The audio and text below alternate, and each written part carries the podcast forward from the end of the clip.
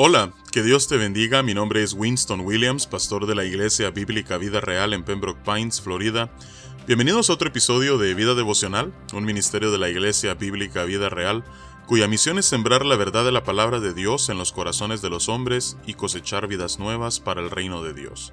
Para más información puedes visitar nuestra página web www.ibvidareal.org o seguirnos en nuestra página de Facebook en arroba Vida Real. En este día estaremos meditando en el Salmo 88. Este es un salmo para los hijos de Coré y el autor es Emán Esraíta. Ahora, de acuerdo al libro de las crónicas, eh, Emán era uno de los que dirigía la adoración en el pueblo de Israel, era descendiente de Coat. Así es que vemos nosotros que eh, este salmo fue escrito por alguien que era un pilar en la adoración del pueblo de Israel. Así es que vamos a darle lectura a este salmo de 18 versículos, que en realidad es un lamento profundo, distinto a los salmos que hasta este momento hemos leído, y luego meditaremos en su contenido. Dice la palabra de Dios, Oh Jehová, Dios de mi salvación, día y noche clamo delante de ti. Llegue mi oración a tu presencia, inclina tu oído a mi clamor, porque mi alma está hastiada de males y mi vida cercana al Seol. Soy contado entre los que descienden al sepulcro, soy como hombre sin fuerza, abandonado entre los muertos, como los pasados a espada que yacen en el sepulcro, de quienes no te acuerdas ya, y que fueron arrebatados de tu mano. Me has puesto en el hoyo profundo, en tinieblas, en lugares profundos, sobre mí reposa tu ira, y me has afligido con todas tus ondas. Has alejado de mí mis conocidos, me has puesto por abominación a ellos. Encerrado estoy, y no puedo salir. Mis ojos se enfermaron a causa de mi aflicción. Te he llamado, oh Jehová, cada día, he extendido a ti mis manos. ¿Manifestarás tus maravillas a los muertos? ¿Se levantarán los muertos para alabarte? ¿Será contada en el sepulcro tu misericordia, o tu verdad en el abadón? ¿Serán reconocidas en las tinieblas tus maravillas, y tu justicia en la tierra del olvido? Mas yo a ti he clamado, oh Jehová, y de mañana mi oración se presentará delante de ti. ¿Por qué, oh Jehová, desechas mi alma? ¿Por qué escondes de mí tu rostro? Yo estoy afligido y menesteroso, desde la juventud he llevado tus terrores, he estado medroso. Sobre mí han pasado tus iras, y me oprimen tus terrores me han rodeado como aguas continuamente, a una me han cercado.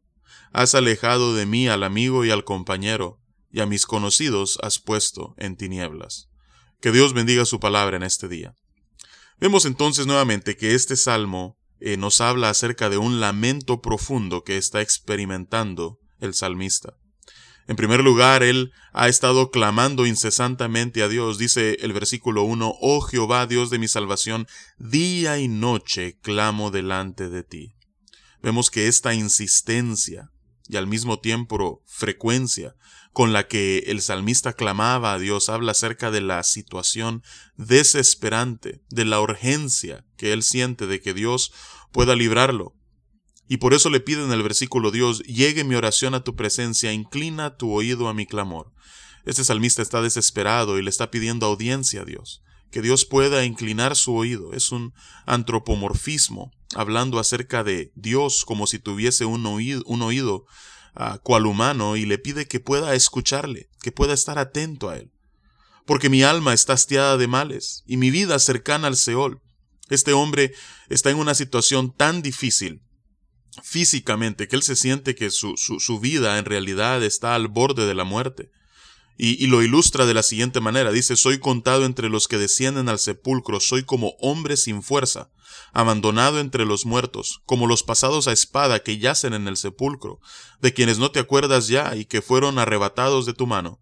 Soy como los que están moribundos, como los que están convalecientes, como los que los han dejado a que la naturaleza siga su curso y fallezcan. Me has puesto, dice el versículo 6, en el hoyo profundo, en tinieblas, en lugares profundos. Sobre mí reposa tu ira y me has afligido con todas tus ondas. Este hombre siente que todo lo que está experimentando es producto de la ira de Dios sobre él, eh, muy similar a lo que en algún momento manifestó Job aunque tanto él como Job no entienden por qué están siendo eh, recipientes de la ira de Dios. Y él continúa diciendo cómo Dios está tratando para con él. Dice en el versículo 8, has alejado de mí mis conocidos, me has puesto por, abominación a ellos, encerrado estoy y no puedo salir. Este hombre está no solamente padeciendo física y emocionalmente, sino que por si fuera poco, él está abandonado, está en una especie de cuarentena, por decirlo así. Mis ojos se enfermaron a causa de mi aflicción. Te he llamado, oh Jehová, cada día. He extendido a ti mis manos. Nuevamente, el clamor de este hombre ha sido incesante, día y noche, día a día, pidiéndole al Señor, clamando a Dios. Sus ojos están enfermos de tanto llorar, y a la vez eso es un reflejo de su condición. Y por eso en los versículos 10 al 12 él hace las siguientes preguntas retóricas. ¿Manifestarás tus maravillas a los muertos? ¿Se levantarán los muertos para alabarte? Señor, ¿cómo alguien que está muerto físicamente puede en este mundo ver tus maravillas, contemplarlas? ¿Cómo pueden alabarte? ¿Será contada en el sepulcro tu misericordia o tu verdad en el abadón? ¿Puede alguien que está yaciendo en un sepulcro hablarle a los otros muertos, al menos desde un punto de vista físico? ¿Puede acaso utilizar sus labios para proclamar tus misericordias?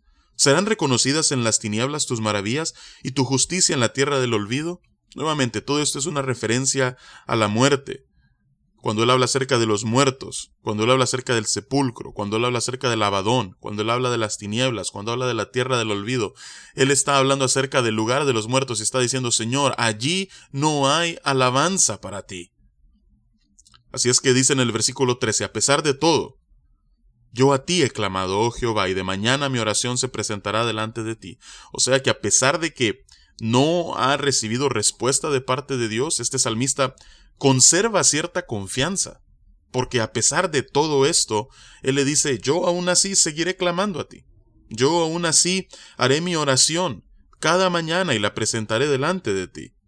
Y luego dice en el versículo 14, ¿por qué, oh Jehová, desechas mi alma? ¿Por qué escondes de mí tu rostro? Es decir, ¿por qué no me respondes?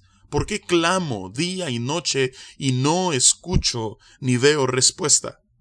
Dice el versículo 15, yo estoy afligido y menesteroso. Desde la juventud he llevado tus terrores, he estado medroso. La aflicción de este hombre no es de ayer, no es de la semana pasada, ni del mes pasado. Son años Dice este hombre, desde la juventud yo he estado en esta situación. Dice el versículo 16, sobre mí han pasado tus iras y me oprimen tus terrores. Me han rodeado como aguas continuamente, a una me han cercado. Has alejado de mí al amigo y al compañero. Nuevamente, hablando de la soledad de este hombre. Y a mis conocidos has puesto en tinieblas. No sé dónde están. Están como perdidos. Así es que este salmo es diferente a los que ya hemos visto porque no concluye con una nota alegre, no concluye con una alabanza al Señor. Así como empieza, así termina. Comienza como un grande lamento y termina de la misma forma. Así es que es un salmo hasta cierto punto único entre los que hasta ahora hemos leído. Pero al mismo tiempo vemos que entre las palabras que leemos en este salmo hay todavía una esperanza, aunque leve. Vemos una confianza allí, particularmente por lo que dice en el versículo 13. Mas yo a ti he clamado, oh Jehová, y de mañana mi oración se presentará delante de ti. Él todavía conserva la esperanza y tiene la confianza puesta en el Señor, aun en medio de su dificultad. Así es que quizás tú te puedas identificar con este salmo. Quizás tal vez tú has estado padeciendo por mucho tiempo ya. O quizás hay alguna petición que hace años tú has estado elevando al Señor y hasta ahora todavía no escuchas ni recibes respuesta. Pero eh, este salmo, aunque tú no lo creas, nos anima porque, aunque vemos que nuestra experiencia no es única, eh, al mismo tiempo nos recuerda de que podemos conservar la esperanza y la confianza, así como la vemos en Él. Sí, quizás vemos desesperanza allí, pero al mismo tiempo vemos ah, un pequeño destello de confianza y de que todavía la esperanza no la ha perdido del todo. Así es que eso nos anima a que nosotros de igual manera continuemos clamando a Dios y de mañana presentando nuestra oración a Él. Así es que esa es eh, mis palabras de ánimo para ti en este día. Que no desmayes, que como dice la primera carta a los tesalonicenses capítulo 5, que puedas orar sin cesar y que puedas presentarte delante de Dios para recibir no solamente la respuesta que tanto deseas, sino que al orar tú mismo puedas ir siendo transformado por la obra de Dios en tu corazón y en tu vida. Así es que no pierdas la esperanza, sigue confiando, sigue orando, que Dios inclina su oído y escucha. Que Dios te bendiga y con su favor nos encontraremos el lunes.